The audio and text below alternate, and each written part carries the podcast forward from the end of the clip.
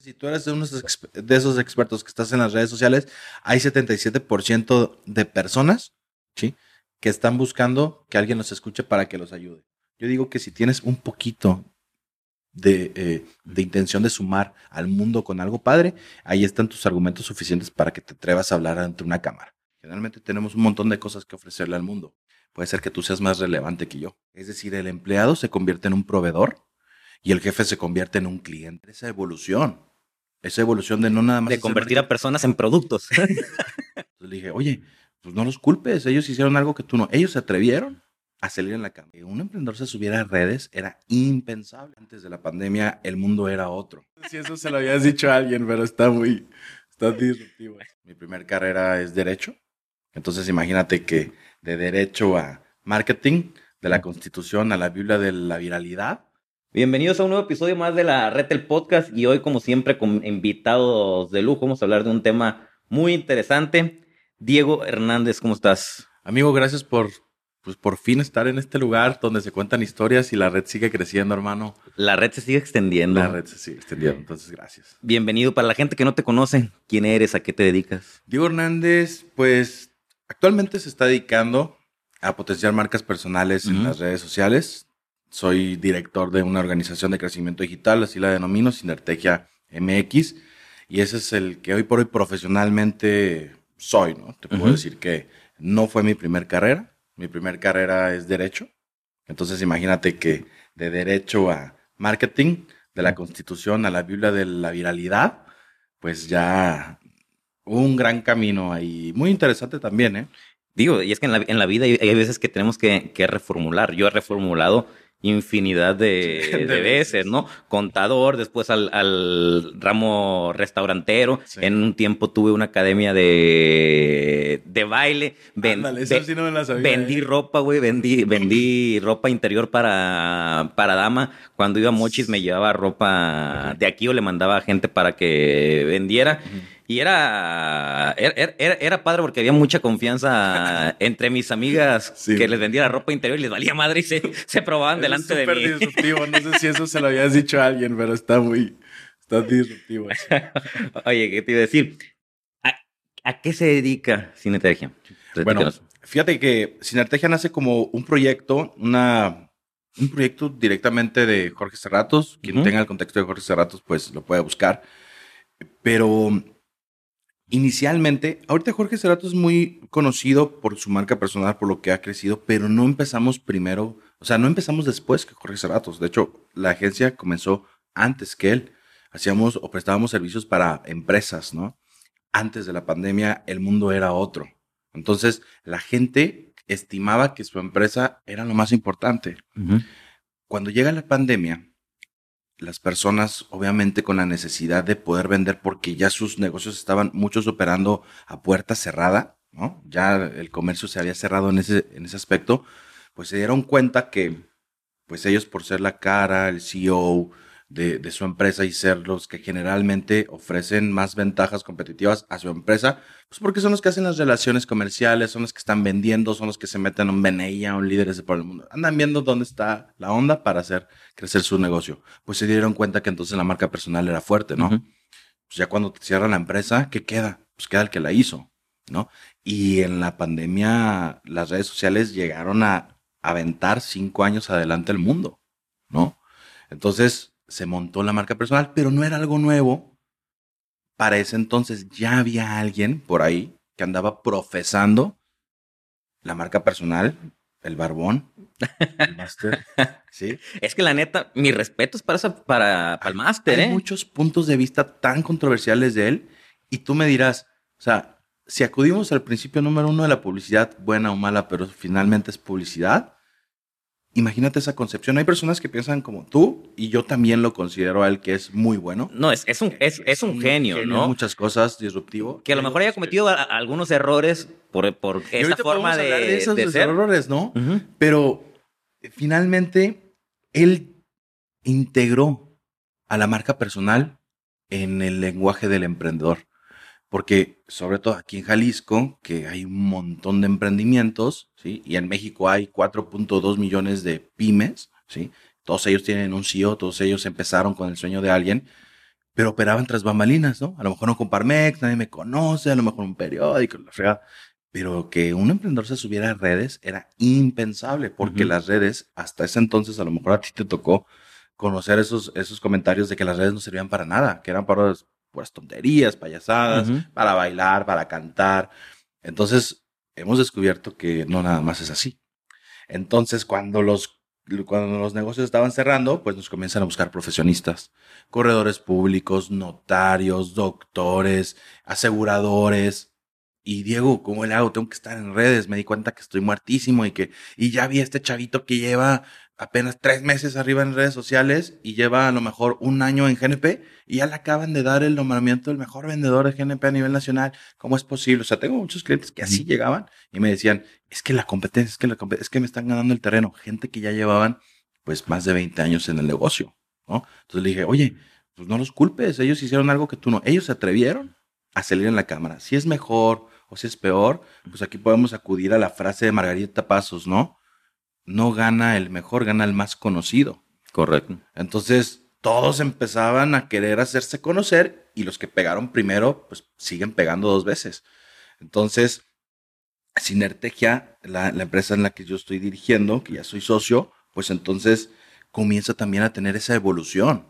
Esa evolución de no nada más. De convertir a personas en productos.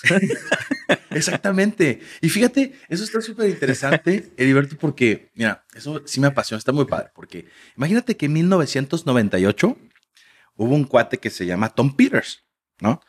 Él eh, empieza a ver que hay una necesidad en el mercado de trabajadores, o sea, que las empresas no tienen trabajadores. Y él decía, ¿cómo es posible que no haya trabajos o trabajadores en las empresas si estamos en la época más de más abundancia en Estados Unidos. En 1998 ya no había tantas guerras, ya sus recesiones pues no estaban siendo como que muy fuertes, estaba muy bien el dólar a nivel mundial, pero ¿qué crees? Precisamente porque no había guerras, precisamente porque había toda esta abundancia, habían personas sobrecalificadas en todos Estados Unidos y las empresas no estaban a la par de las exigencias ahora del trabajador, que por estar muy bien preparado, pues no crees que querían ganar poquito, ¿verdad? Pues querían ganar muchísimo.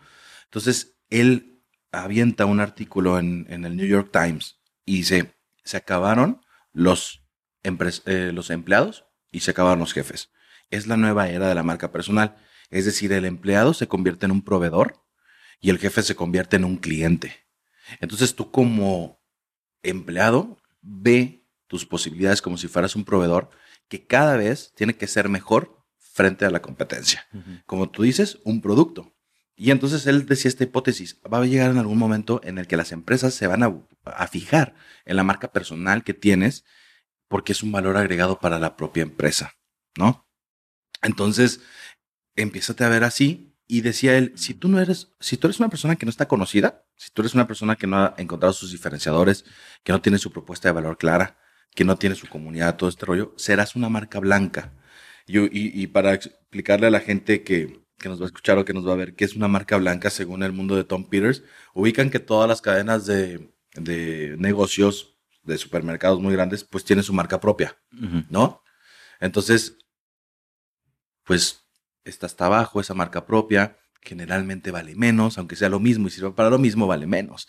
Eso es lo que pasa si tú no tienes marca personal actualmente. Puede ser que hagas lo mismo que la otra persona que está ganando mejor, pero ¿qué crees? Que es más notorio, es más relevante que incluso tú. Y eso también está sucediendo a nivel de el emprendimiento y las empresas y los CEOs que tienen empresas. Si quieren un ejemplo claro, yo lanzo esta pregunta. ¿Sería lo mismo un Tesla sin un Elon Musk? ¿Sería lo mismo un Amazon sin un Jeff Bezos? No lo sabemos, ¿verdad? Lo que sabemos ahorita es que ellos son un gran activo y que donde ponen el dedo, la gente va y lo sigue. Entonces, si queremos ver a magnitud extraordinaria el poder de una marca personal y de las redes sociales, pues lo podemos ver con esos ejemplos que siempre son como que dicen, ay, sí, siempre ponen ejemplos tan grandes. Bueno, es que es lo que la mayoría conocemos. hay, hay personas más relevantes que otras y no importa que seamos diferentes. Tú y yo somos diferentes. Puede ser que tú seas más relevante que yo. Vas ganando camino en muchas posibilidades, ¿no? Pero pues así pasa también con algunos empresarios. Y por ejemplo, ya, llegas a Sinertegia cómo trabaja la, marca personal, qué es lo que se tiene que hacer. Fíjate que muchos, eh, bueno, la mayoría de los, de los clientes que tenemos son profesionistas, ¿no?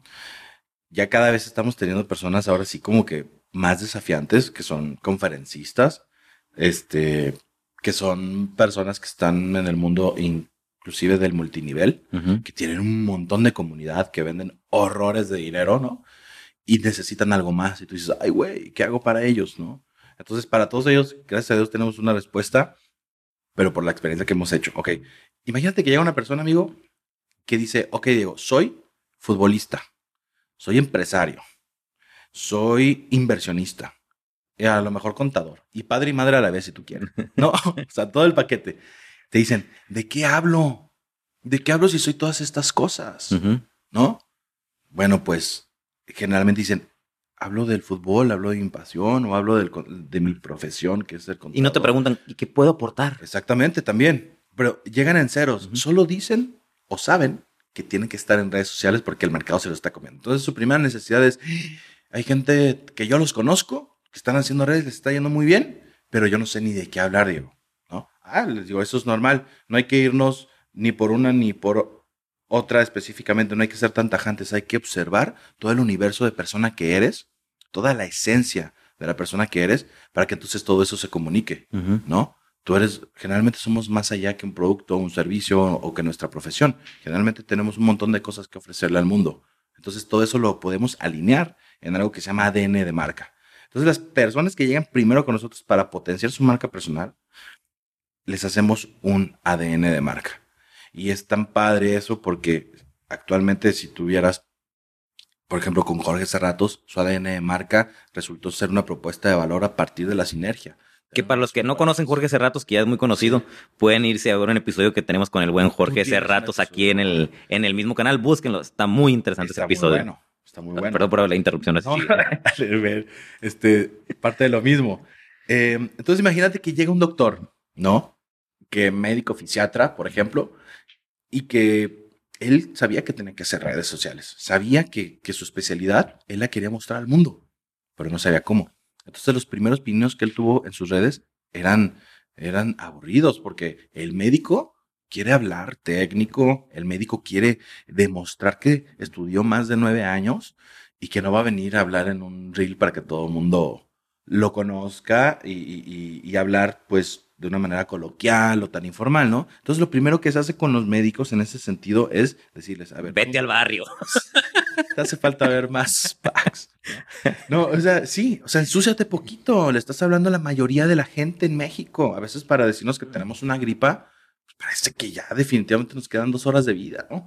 Entonces, habla, habla mejor como para la gente o la masa poblacional. Después de eso, elaboramos toda una estrategia de comunicación y para mí la cerecita del pastel, que tú lo has entendido muy bien, de una marca personal, es generar, o incluso de empresa, pero más marca personal, que es lo que ahorita estamos hablando, es generar una comunidad y un movimiento, ¿sí? Una comunidad es la gente que va a vivir tu filosofía y son esos como 300 espartanos que van a estar siguiéndote donde sea seguidores no es igual a comunidad. O sea, si tus seguidores fueran igual que tu comunidad, tus redes revientan así tuvieras 100, porque 100 personas comentando, interactuando, compartiendo al mismo tiempo, te vuelves un monstruo, ¿no? Y el movimiento tiene algo a favor. El movimiento de una marca personal es un hogar, es una casa, porque las personas no pueden ser parte de ti como marca personal, pero sí pueden ser parte de tu movimiento, ¿sí? Entonces les das una casita, pues ahora sí que invisible, para que todos se puedan reunir y pensar de la manera en la que la filosofía que tú estás proponiendo, pues ellos lo puedan vivir. Y en ese sentido, a un doctor que se llama el doctor Chris, le quiero mandar un saludo también, porque creo que es el primer podcast donde me entrevistan y yo le quiero mandar un saludo. Eh, clientazo, le generamos su comunidad y movimiento que se llama Fugitivos del Dolor porque él tenía un propósito, que vamos a algo de lo que tú dijiste en un inicio. Cuando tienes un propósito, cuando quieres darle algo al mundo, ¿cómo los voy a ayudar? Lo puedes presentar muy bien de una manera comunicada perfecta en redes sociales. Y los fugitivos del dolor son las personas que están de alguna manera queriendo evadir el dolor, queriendo evadir una mala salud para pues poder conservar siempre su eh, estado de vida que tienen o su índice también de, de actividades o pues simplemente conservar un poquito más la salud que tienen. Entonces, él, aunque es médico fisiatra, logró ser viral. Actualmente tiene un millón de seguidores en Instagram, 250 mil en YouTube, en TikTok va para el millón, Facebook 1.2. Estuvo ya también en el podcast con Jorge Cerratos, de hecho debería estar, está padrísimo que estuviera también contigo. Pero no nada más fue hablar de su especialidad. A partir de que hacemos ese estudio de comunicación, vemos que puede hablar de muchas otras cosas de salud que parten de una misma propuesta de valor que es alejar a las personas del dolor mediante la salud. Entonces, todo eso si se comunica de una manera correcta, comienza a ser un diferenciador ante la competencia, que es lo que quieren los profesionistas. claro. Y obviamente si te diferencias, tienes más posibilidades de vender, que también es lo que todo el mundo quiere hacer en redes, pero hay manera de hacerlo. Y nosotros hemos encontrado ahí un, un, un buen hack de cómo hacer que te posiciones, que vendas, sin necesariamente estar siendo la persona que todo el tiempo está vendiendo, sino simplemente a partir de mostrar tu propósito, este, pues puedas tener ese posicionamiento. Y no hace sentido a veces, ¿eh, amigo? El posicionamiento y, y, los diferenciadores son como unos hermanitos que no pueden coexistir sin el otro. Si tú eres diferente, no basta con eso, porque debes de posicionarte y ser relevante. Pero el ADN de de la marca o los diferenciadores se potencializan a medida que tu posicionamiento vaya creciendo. ¿sí? Por ejemplo, la red. Tú ya tienes un signo distintivo, tienes una comunidad, tienes un movimiento. ¿sí? Pero si no te conocieran y si no fueras visible, eso no sirve. ¿Sí? Y, fíjate, ahorita que estás diciendo eso, yo me acuerdo, pues el, el, el libro está basado en testimonios, no, no, nada más cómo yo viví esa etapa difícil de, mi, de mi vida, ¿no? Sino cómo lo vivió la gente que me, que me rodeaba. Entonces yo me fui a los mochis a pedirle perdón a toda la gente que lastimé física, mental, emocionalmente, porque hice mucho, muchísimo daño, ¿no? Y pues por, por, por anorexia, bulimia, alcoholismo, drogas. Entonces voy, pido perdón, me mandan su testimonio y empiezo a, empezamos a trabajar en lo del, lo del libro y yo siempre tranquilo, ¿no? Sí. Dije, no te miedo hacer pública tu vida, no, ya pasó. Pero en el momento que me dan el primer libro para autorizar, para autorizar el primer tiraje, dije, ay, canijo. O sea, ay, ay, ay, ya, se ya mi vida va a ser pública. Sí. Y tengo bien presente que una psicóloga me dijo, no platiques tu vida porque la pueden tomar en tu contra, pasaste por cosas muy difíciles. Sí. Pero como nunca me ha gustado que me digan que no, ahí se me ocurrió la, la, la, idea del, favor, tú... de, del libro, ¿no? Pero ya al momento de tener el primer libro para, para autorizarlo, le marco a mi mamá. Oye, mamá. Aguas que me está dando cositas. y me dice mi mamá, pues cámbiale los nombres. Okay, y le digo, okay. no, mamá, porque si le cambio los nombres y no está mi nombre ahí, ni para mí va a ser un libro real. Exacto. Libro necesita tener una cara. Y esa cara soy yo. Me voy a aventar el volado a ver qué pasa, a ver si se cumple lo que dice la, la doctora, que las puertas se me van a cerrar o no. Y creo que las puertas se me han abierto, pero creo que es porque también hay una congruencia, ¿no? Porque sí. la gente se da cuenta de que realmente hubo todo esto un, un cambio, ¿no? Entonces, sí. si no hubiera tenido esa, esa cara el, el, el, el libro, no, no, no hubiera sido lo mismo. No, definitivamente no hubiera quedado como un testimonio que incluso la gente lo pudo haber percibido como inventado, una uh -huh. novela, uh -huh. ¿no? Pero cuando, fíjate, qué, qué cañón, esto nunca lo, no, no, lo había reflexionado así, pero incluso hasta la marca personal para las editoriales, para los libros, para otras cosas que no son redes sociales, uh -huh. funcionan bastante. ¿no? Como tú lo dices, ese libro sin ti, ¿qué sería? ¿no? Entonces el testimonio es importante, la congruencia también es súper importante, no crear personajes, ahorita estábamos hablando de uno, entonces imagínate que, que también, por eso es importante un ADN y por eso es importante también que antes de que te vayas a aventar a hacer marca personal, pues si bien no tienes la oportunidad de hacer todo un sistema una, de, de, comunicación sofisticado, pues te pongas a hacer algunas preguntas y no caigas en generar personajes que no sean sostenibles en, a, a partir de que corra el tiempo. Uh -huh. O sea, porque hay muchas personas que por generar un personaje ya después pasa de moda y no es sostenible esa estrategia en el tiempo. La autenticidad es a lo que le tienes que apostar. Uh -huh. Las marcas personales que mejor se conocen, que son más auténticas, son las que le terminan rompiendo versus la competencia, ¿no? Y resulta que los que son personajes en algún momento o pasan ya de moda porque es cansón, un personaje es cansón, y o va a salir comunicando en las redes sociales que, pues, perdón, era un personaje y no, no quise decir eso. Uh -huh. ¿no? Y las personas que son auténticas así lo viven y, y no pasa nada. Entonces lo que se refleja es una autenticidad y por eso, pues, como tienen esos efectos, últimamente he visto, amigo, que los contenidos en las redes sociales deben de tener tres cosas, hablando de marca personal, que sean orgánicos, espontáneos y auténticos. Si le apuestan a esas tres cosas, en este momento que estamos en las redes sociales, donde se está premiando a la, al trust, es decir, que seas súper abierto, súper transparente, no andes inventando, no vendas humo, ¿no? Esas tres cosas o esos tres factores están siendo decisivos para comunicar. Entonces, si te quieres poner a generar un personaje, estarías faltando un poquito a esos principios. Que ojo, ¿eh? Nadie ha venido a decirme, ¿es real lo que tú piensas, Diego, o es mentira? Pero pues mientras no suceda, son mis teorías. Sí, claro. Así como también pienso que a veces anicharte demasiado tiene un, un, un freno en tu crecimiento digital. Y nos ha pasado con las personas de multinivel, amigo. Pero también he escuchado mucho que busca tu nicho, busca tu nicho. Sí, sí, caray. O sea, eso, esas partes, eso que tú dices es así como que es una, es, es la otra mitad de la luna. Nos hace falta conocer la otra mitad de la luna. Porque sí, muchos gurús de la marca, o sea, de marketing, de branding y todo el rollo, dice, encuentra tu nicho, sé el rey del nicho y la vas a armar en grande, ¿no? O sea, ok, ¿qué crees? Es que para mí, que yo trabajo con las marcas personales, he visto que las personas son más que su nicho y su profesión.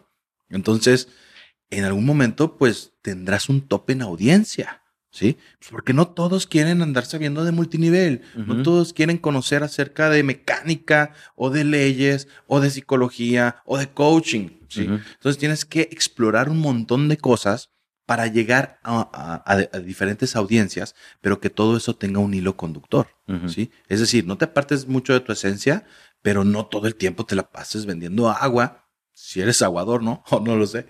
Pero hay otra mitad, eh, hay otra verdad detrás de, de la luna, que es, ok, puedes anicharte en un principio para generar autoridad, sí, pero no nada más hagas eso. Y te lo digo porque en experiencia, personajes ya en el rubro de los conferencistas, gente relevante a nivel digital, que por ejemplo son de multinivel, nos dicen, Diego, una, ya no quiero ser la cara de esta empresa porque ni siquiera es mía. Para empezar, en los multiniveles, ni siquiera es suya la empresa. Dos, tienen un tope. Solamente hablar de eso en el momento en el que se quieran separar de la empresa, ¿qué pasa con ellos? ¿sí? Entonces necesitan decir, quiero decir al mundo que existo independiente a esta marca. Me pasó con un cliente una vez que él logró que su empresa le patrocinara eh, su marca personal, pero era de seguros. Entonces yo cuando le dije, oye, ¿vas a hablar de toda tu marca personal de seguros? ¿Qué sucede si te peleas, si se separan, si quiebra? Todo lo que hayan invertido, incluso de tu tiempo, se va a ir, pero, ¿no? No, no pasa nada. Tómala. a los seis meses los socios se pelearon, ya nadie le patrocinó y todo el ejercicio que hizo para posicionarte había sido por la empresa. Entonces no seas tu empresa nada más, no seas tu nicho nada más, sino que explora todas estas partes que son de tu esencia y preséntalas. Qué curioso, amigo, que siendo marca personal, debas humanizar tu marca. O sea, es como una paradoja cañoncísima, ¿no? Te tienes que separar un poquito de lo que vendes y de lo que haces para vivir y mostrarle también a, a las personas otros aspectos de tu vida. Pues digo, yo empecé con mi marca personal ya humanizada. Exacto. ¿No? Y ahí, voy a hacer una pregunta ahorita muy importante y para variar, se me fue, se me fue el rollo, pero ahorita me voy a acordar. Pero, ¿qué tan difícil o qué tan complejo es crear una marca personal? ¿Es para todos? Es una buena pregunta porque las redes sociales sí están hechas para todos, pero pero la gente cree que hacer contenido está papa. Exactamente. No, y todo el mundo quiere hacer contenido. Eso es a donde yo voy, exactamente. O sea, las redes sociales están hechas para que una persona de cinco años, un niño de cinco años, las pueda manejar, ¿no? Entonces, no es como que gran hazaña que, que, que, le digas a alguien, ah, yo puedo hacer eso que tú puedes hacer. En nuestro caso nos ha sucedido como agencia, que dicen, uy, pues para hacer lo que ustedes hacen, pues yo lo hago. Está bien. Pero ¿tienes el tiempo? O sea, que yo creo que tu tiempo es más valioso y que si eres empresario o emprendedor, prefieres gastar cuatro horas de tu vida haciendo nuevas relaciones de negocio o viendo qué onda con tu empresa a estar editando tus propios reels o, haciendo tu propia estrategia de comunicación. Primero, las personas, eh, creo que la marca personal no es para todos porque, primero, creo que las mejores marcas son las que mejor se conocen, como ya lo había dicho, y hay muy pocas personas que han hecho introspección hacia sí mismos. Aunque sea un plonasmo, esto fue una redundancia, pero hay gente que no se conoce. Y la marca, o sea, hacer o potenciar tu marca en redes sociales te da un espejo y un golpe de realidad que si no estás acostumbrado a verte en la cámara, que si no estás acostumbrado a ver cómo hablas, cómo te expresas y sobre todo no vas a aguantar vara de los comentarios que te vayan a llover buenos o malos, ¿sí? ¿Sabes qué? Vas a durar un mes. Entonces, de entrada, debes que tener algún trabajo emocional antes, tener realmente una, un equilibrio y una paz contigo y desde cómo te ves. Tuve clientas que nos decían, Diego, ¿por qué me sacas gorda? ¿Por qué me sacas aquí? Se me ve el gordito, que no sé qué. yo, híjole, pues ¿cómo le hago? Sí, porque pues sí existe la magia de la edición, pero pues también no hablamos de brujería, ¿verdad? Entonces, ahí tienes que hacer paz con tu autoestima Tienes que hacer una buena alianza también con tu ego, porque a veces juega. Claro. He tenido clientes que llevamos un año trabajando con ellos y de repente los reels ya bajaron de muchas producciones y comentarios, ya no tengo engagement y, y ve, estoy bajando de historias y qué vamos a hacer. Y yo, oye, tranquilo, hay cosas que no están en tus manos porque solamente Zuckerberg sabe por qué ya frenó el, el crecimiento en las reproducciones de todos sus, de sus redes sociales y digo que él es el único que sabe realmente cómo se mueve, ¿no? Porque, por ejemplo, yo de repente le pregunto a unos, oye, ¿cuál es la mejor hora para publicar? ¿No? Eh, a, tal hora. Sí. Y busco en internet o, investigo y todos tienen diferente horario. Y he hecho pruebas, ¿no? De repente, a ver, voy a subir el mismo video. Es lo mejor hacer pruebas. A mil, a la misma hora. Sí. Y en uno me pega y en otro. Exactamente, en otro no. Entonces, ha de haber muchos factores que juegan para que algo, algo pegue. Por eso, pegue, ¿no? Por eso está bien difícil. Y, nosotros que tenemos la agencia, como hay tanto comunicador de marketing en las redes que te dice la estrategia para tener esto, la estrategia para tener el otro, la estrategia para romperla aquí, para romperla allá, nosotros hemos tenido más de 70 clientes en estos últimos tres años y medio, ¿no? De marcas personales nada más. Y a todos ellos hemos sacado la conclusión que las cosas que tienes que hacer para cada uno es una cosa individual. O sea, porque he mandado a todo la orden en, mi agencia de que publiquen a esta hora todos. Y de repente a unos les pega y a otros no. La otra vez estaba yo en la noche y estaba viendo cómo, como yo tengo enlazadas las cuentas de algunos clientes, las notificaciones caían a partir de las once y media. De varios, ¿eh? Mandé un mensaje a mi equipo, les dije, ¿saben qué? Hay que explorar, publicar a esa hora, once y media, doce. Dije, puede ser como teoría que así como yo ahorita estoy echando la flojera en la cama, y estoy viendo redes sociales, muchos estén haciendo lo mismo en vez de ver la tele. Entonces, si la atención ahorita a esta hora está de la gente que a lo mejor tiene mi edad, ¿sí? Porque somos los que a lo mejor somos un poco más productivos, andamos en los 30, ¿no? Entonces, tenemos un trabajo probablemente, todo este rollo, pues nuestra hora de descanso sea perder el tiempo en las redes sociales. Entonces dije, ok, ¿qué tal si cambiamos la hora, no? Pero también hay otro público que no está trabajando, que está en la red social todo el tiempo. Hablábamos de las estadísticas, bueno, ahora digo que, que los adolescentes, pues sí, conviven con su celular, se despiertan y se duermen con el celular en la mano y andan en las redes sociales, entonces ellos son otro público. Pero dime si a ellos les va a gustar que les hables de planes para el retiro, finanzas personales, coaching de vida, psicología, muchas cosas que muchos profesionistas quieren hablar, ¿no? Pues no. Entonces le hacen scroll. Y no son los que te van a comprar no son Los que te van a comprar. Pero ¿qué crees, amigo? Sí sirve para el volumen. O sea, tú sabes que el número es persuasión. Entonces sí te los tienes que hacer aliados y sí debes de encontrar algo como que para ellos, para que esas generaciones sí consuman, porque te van a ayudar a mostrarte más que finalmente es la idea, tener más alcance siempre con tu marca. Pero, como tú dices, muchos de ellos no van a comprar. Pero puedes hacer una estrategia que yo la llamo estrategia Pixar, que es preparar a audiencias jóvenes para que después cuando tengan el poder adquisitivo de comprarte algo, ya lo puedan hacer. El día de mañana, si tú eras el contador, ahorita ellos obviamente no están facturando, pero pues si el chavito de 18 años creció viendo tu contenido, en algún momento cuando tenga su emprendimiento a lo mejor pensará en ti, ¿verdad? Porque ya estuviste ahí cosechando, así como Pixar preparó toda una generación para crecer con ellos y cuando tuviéramos el poder adquisitivo, comprar hasta tasas y comprar todo, ya, ya está a los niños, pues pasarles la, la filosofía a Pixar, ¿no? De Toy Story. Oye, ahorita que estábamos hablando del, del, del Máster Muñoz, ¿no? Por ejemplo, yo, yo tengo un conocido que lo conoció y me dice, no, el vato es una persona súper inteligente. Ese te agarra un libro por semana y ¡pum! te lo, te lo lee. ¿Qué crees que hizo bien y qué, hizo, qué hizo mal? Porque para mí, la neta, es... Hizo mucho. Para mí es una persona que tiene mucho conocimiento más por un evento de Rusarín fue que, que, se vino para abajo. Si no hubiera tenido a lo mejor la, soberbia, hubiera aceptado o algo así, no hubiera pasado. ¿Qué, qué, crees que, que, Fue un caso de estudio para nosotros porque era un referente muy fuerte de marca personal. Muchas de las cosas que él decía las integrábamos también como estrategias de viralidad. Todas sus fórmulas también intentábamos aplicarlas. Em, primero hizo muy bien el tema de bajar todo el conocimiento de otros países y regionalizarlo, ¿no? A nivel de que fuera muy digerible para todo el mundo. Él entendió muy bien que no importa cuánto sepas, si no puedes transmitirlo a una masa general, pues ahí se quedó el conocimiento, porque necesitan entenderte. Entonces él eso lo hacía muy bien entendía también el funcionamiento del algoritmo que era a partir de interacciones, comentarios, comentarios. Entonces, por eso él decía que el hate no importa. El algoritmo no respondía ante hate, ante comentarios buenos o malos. El algoritmo veía que había un montón de interacción, entonces decía, pum, pum, lo sigo mostrando, ¿no? Se atrevió a hacer muchas cosas que es un pionero. Si ahorita, si él no le hubiera reventado en la mano, seguiría siendo el genio para muchos, ¿no?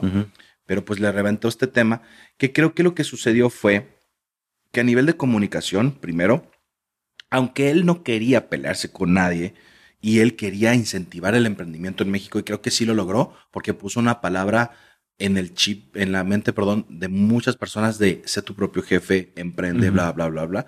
Pero creo que el ecosistema, para empezar, de México no está hecho tanto como para emprender. Entonces eso era como que el decirle eh, una, Así, el decirle pendejos a los güeyes que trabajan para alguien más no es muy, muy, buena idea. Cuando de por sí no debes de ofender a nadie, creo, en redes sociales, pero tampoco, pues, si el ecosistema no está listo para que tú de la noche a la mañana puedas dejar de trabajar para alguien y estar trabajando para ti mismo y después ser emprendedor, porque una cosa es ser em, autoempleado, otro emprendedor y después el mega empresario que quieres llegar a ser. Ese ecosistema es de muy pocos, ya lo decía, ¿no? Entonces él le quería hablar a una comunidad que fuera de ese porcentaje poco. Pero pues si la mayoría de la gente no lo es y los estás ofendiendo, le estás declarando la guerra a la mayoría de la gente que trabaja que estamos en, en, México. O sea, no estás en otro país como para que pues, no cause ningún efecto primera regla que entendimos nosotros es no le declares la guerra a nadie en las redes sociales. No te bronques con nadie, ¿sí?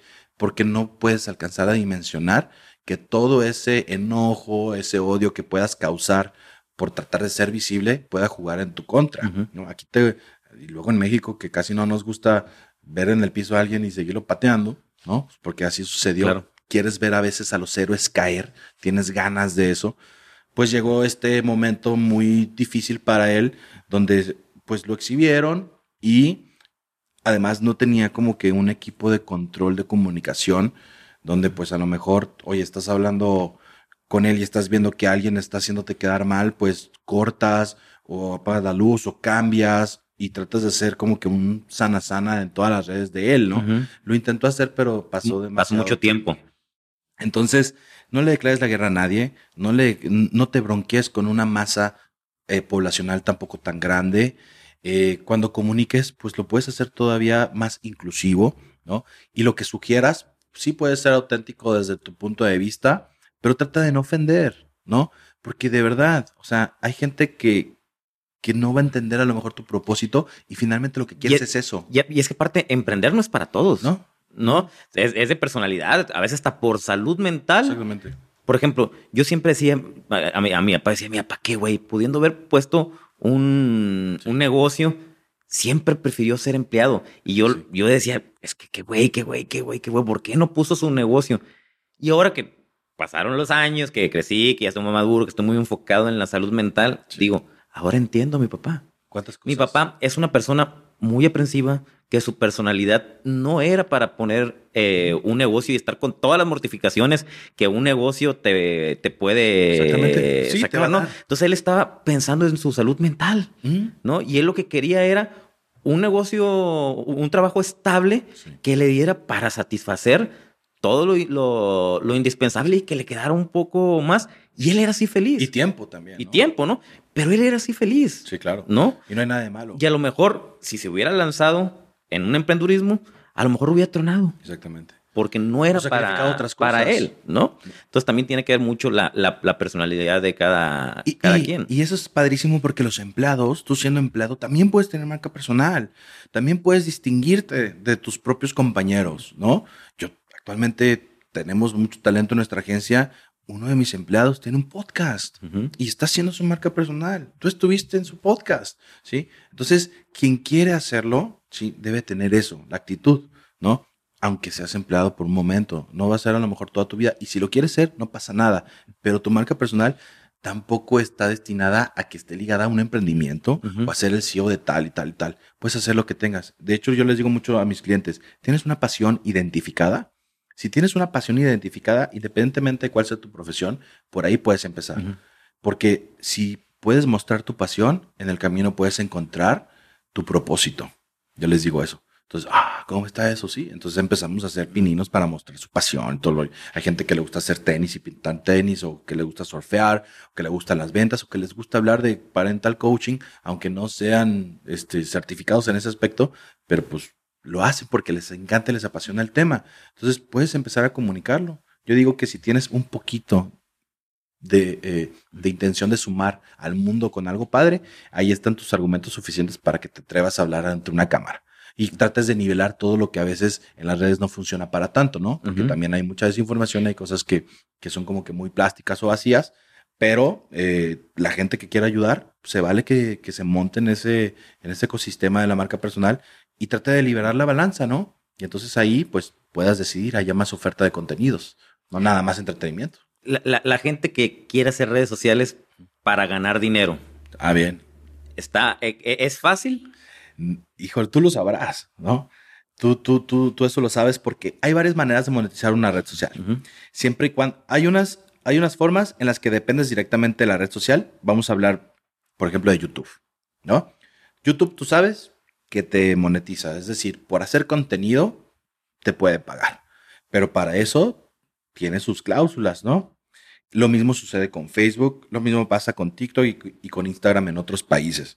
Entonces, primero que nada, si tú quieres monetizar redes sociales, tienes que cumplir esos requerimientos y tienes que tener redes sociales. ¿no? Si no, si no las tienes, pues entonces de ahí, desde ahí ya nos olvidamos.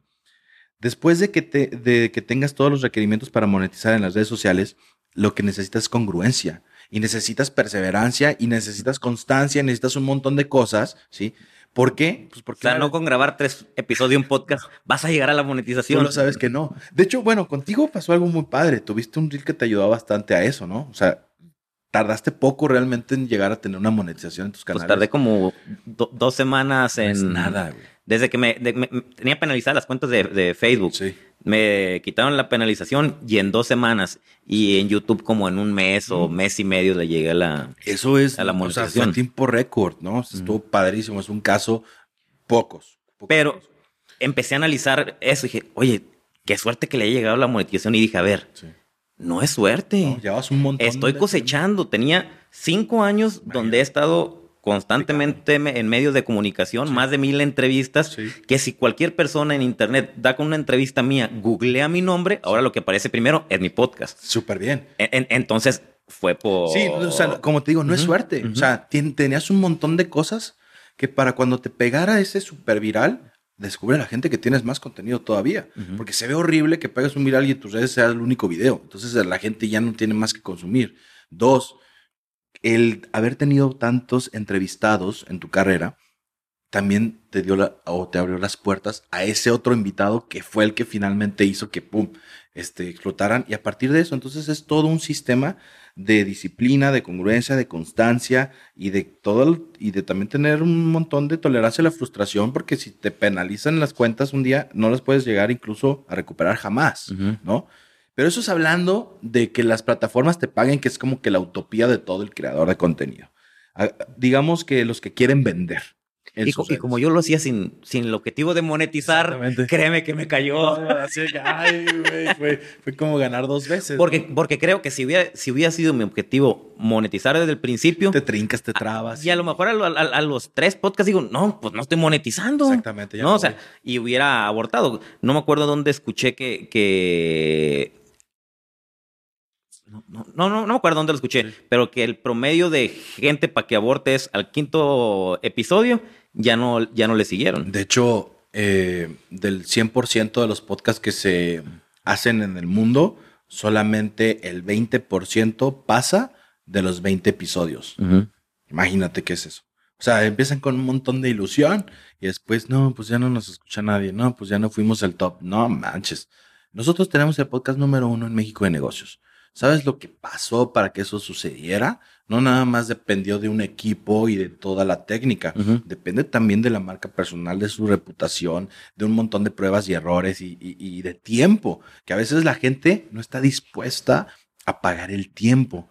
Porque a un emprendedor, un empresario le dices, oye, pásate tantas horas, paga para que te hagan esto, todo ellos dicen, saca números y dicen, no me hace sentido. Es una métrica difícil de explicarles el, hecho de, que tú tengas un empresario, sobre todo cuando es muy numérico, y le digas, trabaja dos años para tu posicionamiento sin esperar vender.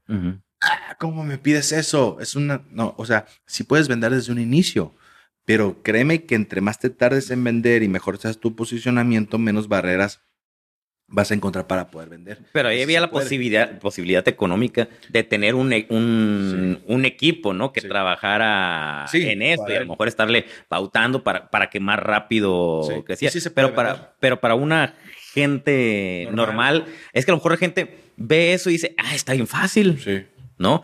Y no, no está, no, está fácil. No está, fácil incluso aunque lo tengas, aunque tengas tu equipo de trabajo, aunque puedas pagarlo, a veces no es sencillo porque estás cansado, las marcas personales se divorcian, las marcas personales se deprimen, las marcas personales se enferman, ¿sí? Entonces todo eso es tu vida más una nueva actividad que en un momento tú ves y dices, no me está dejando, ¿no? Y que empiezas a escuchar a todo el mundo de que, ¿y cuánto vendes? Sí, ¿y, y cuándo tienes tu retorno de inversión? ¿Y cuándo eso? Y tú dices, no, pues no, no, no, no lo tengo, no lo... Ah, pues estás bien, güey. Ah, pues porque haces eso? Pérdida de tiempo.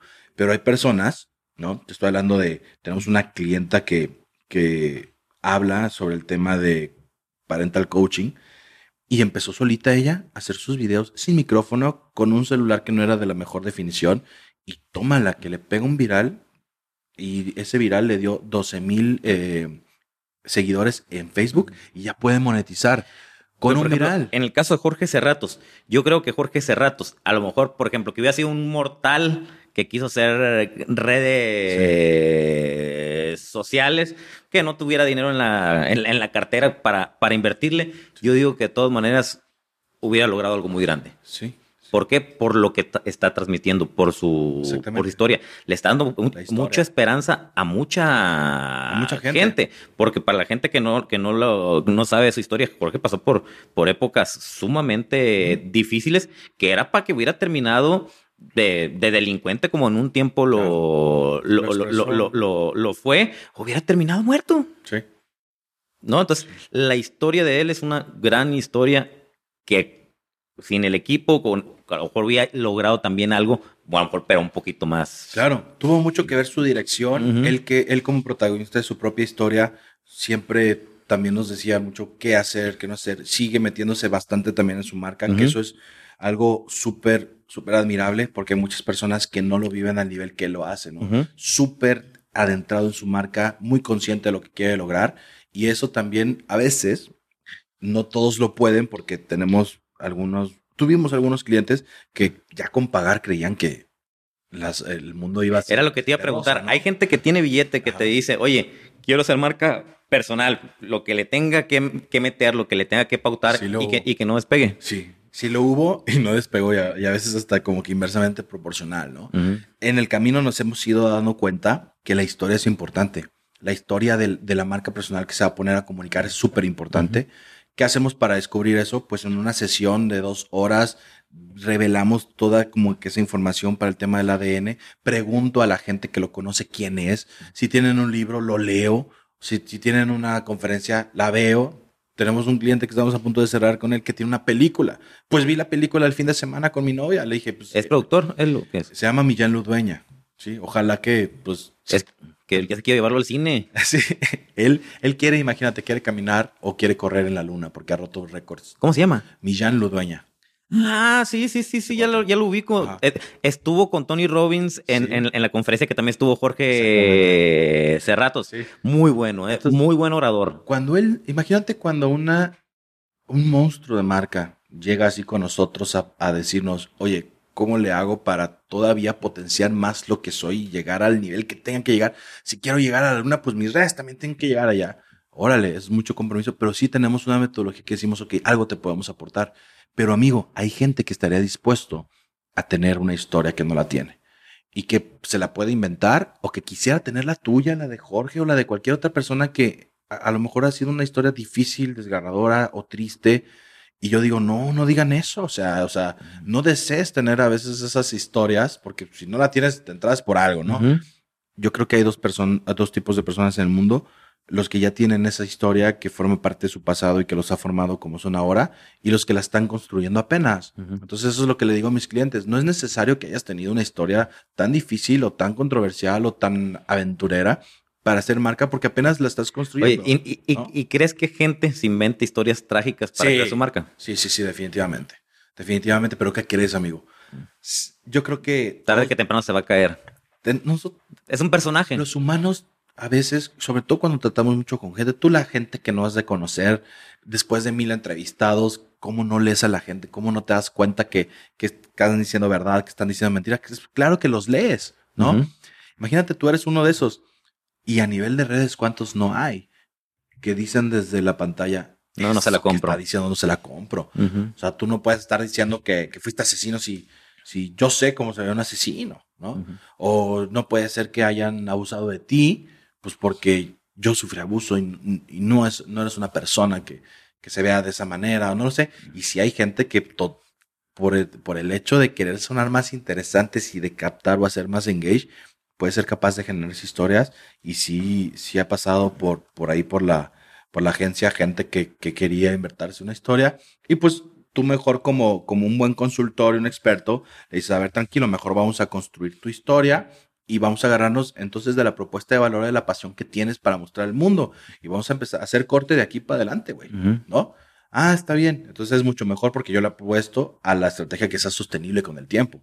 ¿no? No en de, ah, y, y entonces, ¿en qué quedamos que eras? O sea, esto sí lo decimos, esto no lo decimos, hasta tu equipo de comunicación se pierde, porque pues no sabe qué es verdad y qué es mentira, ¿no? Es, es, es, es, es fuerte.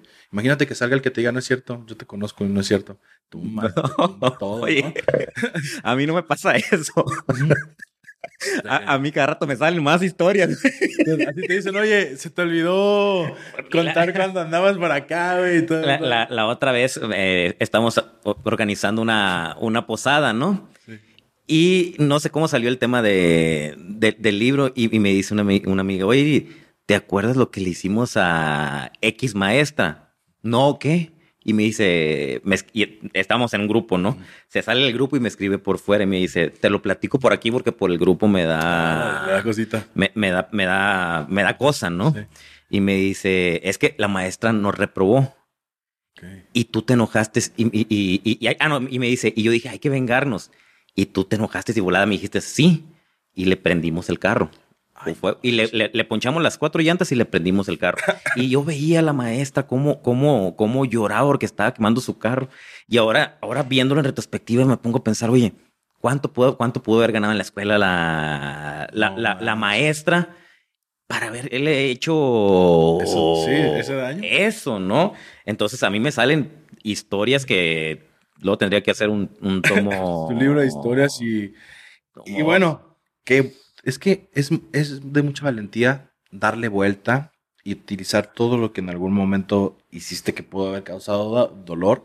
Ahora Y digo- con una buena propuesta de valor que es Y, y ahorita me, me río de todo, de Sí. todo eso porque pues ya pasó, ya pedí perdón Sí, a la pero gente la que, que no le dio risa. No, sí, No le dio pero ya, tuve la oportunidad de pedirle perdón a toda la gente que, que lastimé en Exacto. su, Y en su poderoso. momento. Fue lo bueno del, del libro, ¿no? Y eso es poderoso cuando encontraste también el propósito de lo que te querías dedicar a hacer, Ujú. ¿no? pero hay gente que no lo tiene. Entonces, si no lo hubieses hecho de esa manera, para mí es una excelente estrategia de la comunicación. Por eso es que a veces es así como que, ah, dame una, dame una tragedia y estoy listo para eso convertirlo en una, una buena publicidad también. Como por ejemplo, hay que poner un, un, un, ejemplo.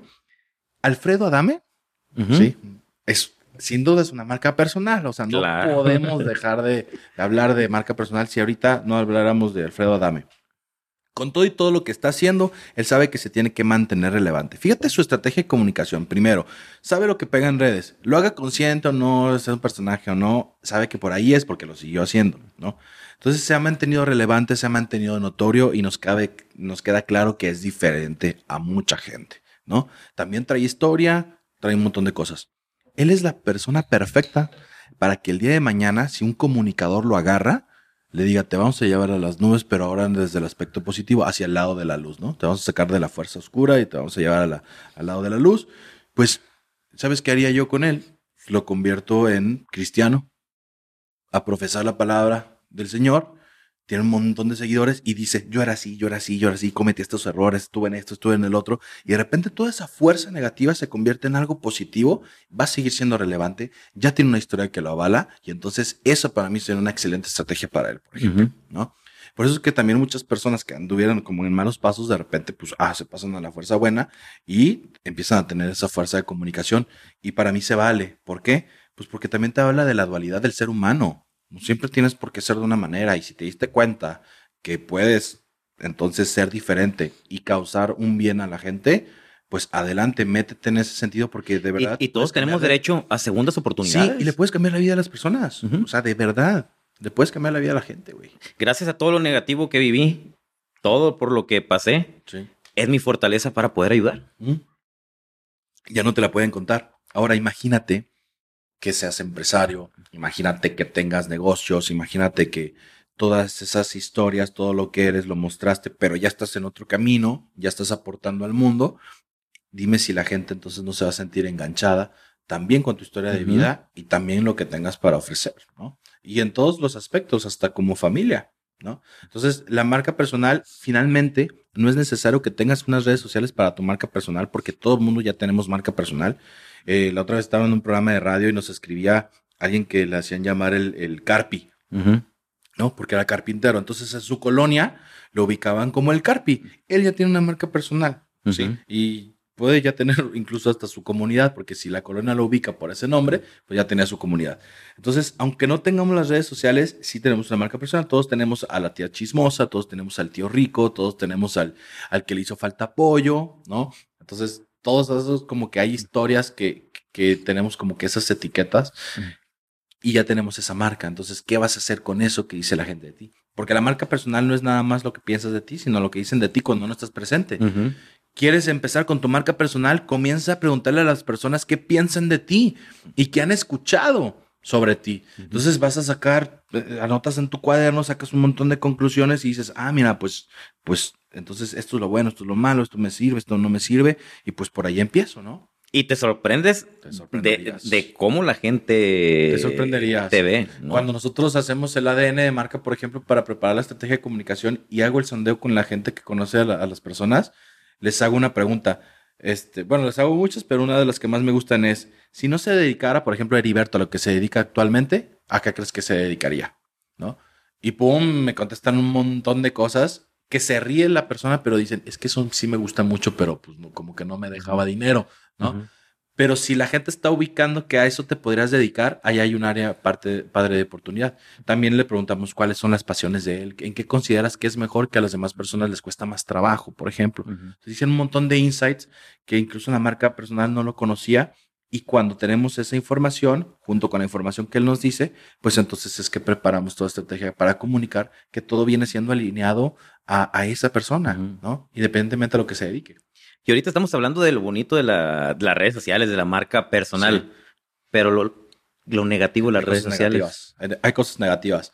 Primero, sí causa adicción, ¿no? Estamos hablando de que eh, en el periódico El País salió un artículo donde expresan que Facebook también hizo un, un comunicado público donde dice que sí, o sea, los adolescentes tienen propensión a la adicción de las redes sociales por el famoso fenómeno de FOMO, ¿no? Que es Fear of Missing Out. Entonces, los adolescentes como ya están creciendo con el celular prácticamente en la mano, en las redes sociales, internet, pues se les ha, vuelto parte de su hábito de vida estar comunicado y viendo a otras personas lo que están haciendo las 24 horas. Las redes sociales viven 24 horas, nosotros dormimos 8 si bien nos va, pero las redes están activas. Entonces, alguien que no duerma va a pasar más de 20 horas en las redes sociales. Esos adolescentes, el, más del 50%, crean ansiedad, crean depresión, crean trastornos incluso de percepción. Se ven menos guapos de lo que podrían ser y si no ponen filtros o no tienen todos estos embellecedores que las redes sociales te permiten, pues se ponen freak out, ¿no? Es así como que si, me vas a tomar una foto, pues ponle filtro y sácala bonita y esto y no me puedo ver mal. Es como, es la parte negativa de las redes. Aparte también, pues, crea una codependencia y, y, si, y si a veces tu objetivo es crecer, pues estás como en un casino, le estás apostando siempre a que tu estadística esté creciendo, ¿no? Quieres ganar. Entonces imagínate que es, quiero que sea viral, quiero ser más visto, quiero esto, la ansiedad, todo lo que genera, termina por ser una experiencia que a lo mejor no la puedes disfrutar. Y a veces también incluso antes de empezar, amigo, la frustración del, es que es tecnología, yo no soy muy bueno con la tecnología. Desde ahí ya hay un sentimiento en el que tengo que estar, pero no soy bueno, entonces ¿cómo le voy a hacer? Entonces me frustro y las, las, redes sociales son del demonio, ¿no? Pero sí tienes. Yo, yo me estaba frustrando la, porque ya ves que era, era grabar un podcast en, en, Sinertegia y dije, no, un podcast al mes muy poquito. Y empecé a hacer tres por mi, por, mi cuenta. La primera vez, pues nunca había hecho, no, nunca había editado, nunca había hecho nada de todo esto, ¿no? Sí. Y la primera vez que estaba haciendo un reel, llevaba como seis horas. Ya su madre. ¿Por qué? Porque no, no, no sabía. Estaba bien desesperado, frustrado. Dije, ¿sabes qué? Ya, ahí estuvo. Dije, a ver, cálmate. Es algo que no sabes, nunca lo habías hecho, naciste sin saber nada, poco a poco le vas a ir agarrando el rollo, ¿no? Y poquito a poquito me he estado metiendo, cada vez lo, siento que lo hago mejor, cada, cada vez tardo, tardo menos, pero sí yo sé que tarde que temprano eso lo voy a delegar por, por, mi salud mental. ¿No? ¿Por qué? Porque si es el. A veces muy frustrante de publicas algo y vamos a ver, vamos a ver cómo va, cómo va, cómo va, cómo va, ¿no? Y cuando lo hace otra persona, ya no, ya no estoy tan, tan al pendiente de, ¿eh? de eso, ¿no? Los creadores de contenido que hemos tenido, por ejemplo, como clientes, que solían ser ellos los que se creaban su propio contenido, incluso a veces llegan a un cierto límite de crecimiento porque están sesgados. Es decir, da también ceguera de taller. O sea, es lo que a veces a ti te parece bueno porque fuiste el entrevistador y aparte estás editando y dices, tú padrísimo, a la audiencia a lo mejor no les da tanto interés. Sí, claro. Entonces, tener un equipo sí es bueno, aunque sea interno o tercerizado es bueno. Este, también voy, aparte de, ¿qué tendría que hacer una marca personal que tiene la oportunidad de delegar su creación de contenido? Seguir eh, potenciando su manera o su conocimiento para comunicar. Entonces, ser cada vez mejor entrevistador, tomar clases incluso de actuación para transmitir cada vez mejores emociones, ¿no? Hablar otro tipo de lenguajes. Todas estas cosas son lo que una marca personal, ya que es creadora de contenido, puede hacer por su cuenta para que entonces pueda ofrecer algo más eh, como una experiencia en su contenido, ¿no? Porque la verdad, amigo, el conocimiento es aburrido. O sea, el que se pone en la cámara a transmitir conocimiento a nivel catedrático, doctrinal, etcétera, va a ser aburrido. Por eso dicen que el, el valor en las redes sociales no vende, o sea, el, contenido de valor, no, sí vende, pero debes de ser entretenido y entretener va de la mano de las emociones. Entonces, si no genera suficientes emociones... En, en ese, en ese punto, yo, yo al principio iba a ser invitar a puros expertos en el tema de salud mental, a hablar de, de salud mental, ¿no? Pero luego dije, no, es que es, eso no, no, no está vendiendo. Entonces fue cuando dije, a ver, ¿por qué no traer a gente que ha pasado por situaciones difíciles, que cuenten su historia, cómo lo, lo, superaron y generarles en el episodio la, la conciencia de pide ayuda y busca a los, los profesionales. Por eso el formato de podcast, amigo, se ha hecho tan eh, sí, recurrido por los creadores de contenido y por otras marcas, porque te ofrece este, esta capacidad de rebotar y, suma más efectos a, la autenticidad y a la espontaneidad. Aquí nos reímos, aquí podemos llorar si quieres y eso no se alcanza a, a, veces a, ver, ¿no? Ya tendrías que ser un maestro de la mente para llevar a tu entrevistado por una curva de emociones y hacerlo llorar, como a lo mejor lo puede hacer Jordi, ¿no? Que, todo, el mundo... Varios han, sacado. Es que fíjate, yo, siento que lo que pasa aquí cuando viene la gente y cuenta su historia, como sabe mi historia También. y por todo lo que pasé, como que se siente en confianza y de cierta manera identificado, ¿no? Y si sale la gente de aquí mucho, me Eri, dije cosas que nunca había dicho. Eri, me sirvió de... Sí, catarsis, de De, catarsis, ¿no? Entonces es lo bonito también de, de, de este podcast, ¿no? El conocer el lado humano de la Exactamente. persona. Del empresario, de, del, del profesionista, del atleta, de todo el rollo, porque eso es lo que ha permitido este formato como de podcast y con la magia de la edición, ¿no? Y es que a veces vemos al, al, al, artista, al deportista, por ejemplo. Acabo de entrevistar a, a la Güerita Sánchez. Ok. A la, a la campeona de box. Y eh, me dice, Eri, gracias porque fue una entrevista muy diferente. Siempre me, me entrevistan sobre mis logros, sobre todo eso.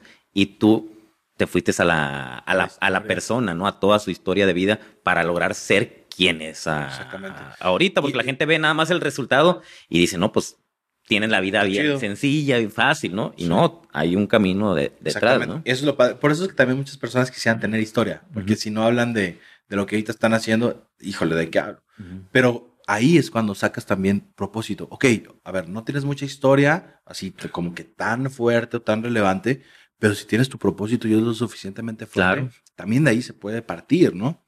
Entonces, em, yo creo que el podcast genera actualmente estas emociones en la audiencia. Si no es de entretenimiento, es para pensar, es para reflexionar o es para a veces incluso pues molestarte, pero son emociones. O sea, las emociones, qué curioso que mientras más eh, crezca la tecnología y entre más avance la tecnología, empieza a ser de más valor el tema humano y el tema de las emociones.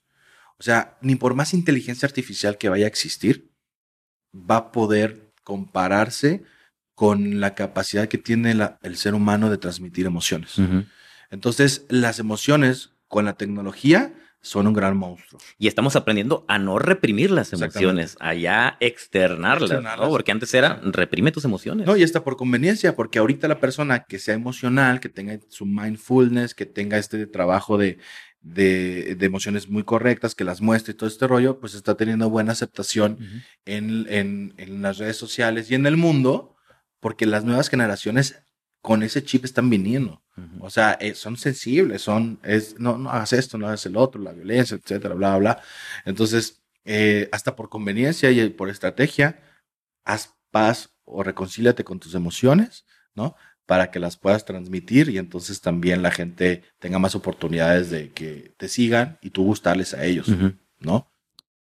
¿Algo más que creas que nos haga falta algo pues importante. nada más como estadísticas para si no quedaba claro que la marca personal es importante. Imagínate que el 77% de las discusiones que ocurren en las redes sociales es por gente buscando consejo de expertos. O sea, de expertos, no de la empresa, sino de expertos. Entonces, si tú eres de, uno de esos expertos que estás en las redes sociales, hay 77% de personas, ¿sí? Que están buscando que alguien los escuche para que los ayude. Y esto no lo digo yo, lo dicen las estadísticas de LinkedIn, que LinkedIn es una red social con mucha autoridad. Entonces, imagínate que el 92% también de las personas ¿sí? siguen recomendaciones para visitar otros lugares o para consumir, pero de otras personas. ¿Y quiénes son esas otras personas? Marcas personales o influencers. Entonces, también desde ahí, o sea, la empresa difícilmente podrá recomendar, porque si la empresa, su objetivo es vender, la persona podría estar entendiendo que me quiere vender. Me quiere vender. Entonces, por eso es que como personas no tenemos este, tenemos más oportunidades, perdón, de transmitir y de vender cosas, ¿no? Ahora, esto está padrísimo para todos los emprendedores, empresarios que nos están escuchando. El 82% de las personas, según LinkedIn, le van a hacer caso más a una empresa que su CEO está en redes de las empresas que sus CEOs no estén en redes. Entonces, si tú eres un CEO y tienes tu emprendimiento, el 82% de las personas te va a pelar más si tú estás en las redes sociales. Si estás todavía en, la, en, en el área donde estás diciendo a dónde le apuesto a potenciar mi empresa o a potenciar mi marca personal, ahorita, o por lo menos durante los próximos cinco años, el efecto marca personal va a seguir fuerte. Apuéstale a tu marca y encuentra de qué manera puedes comunicar para que tu empresa también sea visible, ¿no? Y si necesitas ayuda, pues entonces escríbenos, ¿no? Que ya vimos que el 72% de las personas quieren escuchar consejos de otras personas. ¿Y cómo te pueden contactar para que te escriban? Que nos escriban directo a mis redes sociales, Diego Cosas de Marketing. Así estoy en Instagram, así estoy en TikTok, así estoy en Facebook. O nos pueden escribir también a la empresa que es sinertegia.mx. Y ahí estamos. Diego, te agradezco muchísimo que hayas venido. Espero no sea la, la última vez. Vamos a volver. Y amigos, como siempre les digo, ayúdenos por favor a compartir, a darle like, a suscribirse, a comentar. Y nos vemos en el siguiente episodio de la red del podcast con su servidor Heriberto Villicaña. En redes sociales me encuentran como Heriberto Villicaña Life Coach. Esto fue La Red El Podcast con su servidor Heriberto Villicaña. Tu historia aún no está escrita y el único que puede cambiarla eres tú mismo. ¿Estás listo?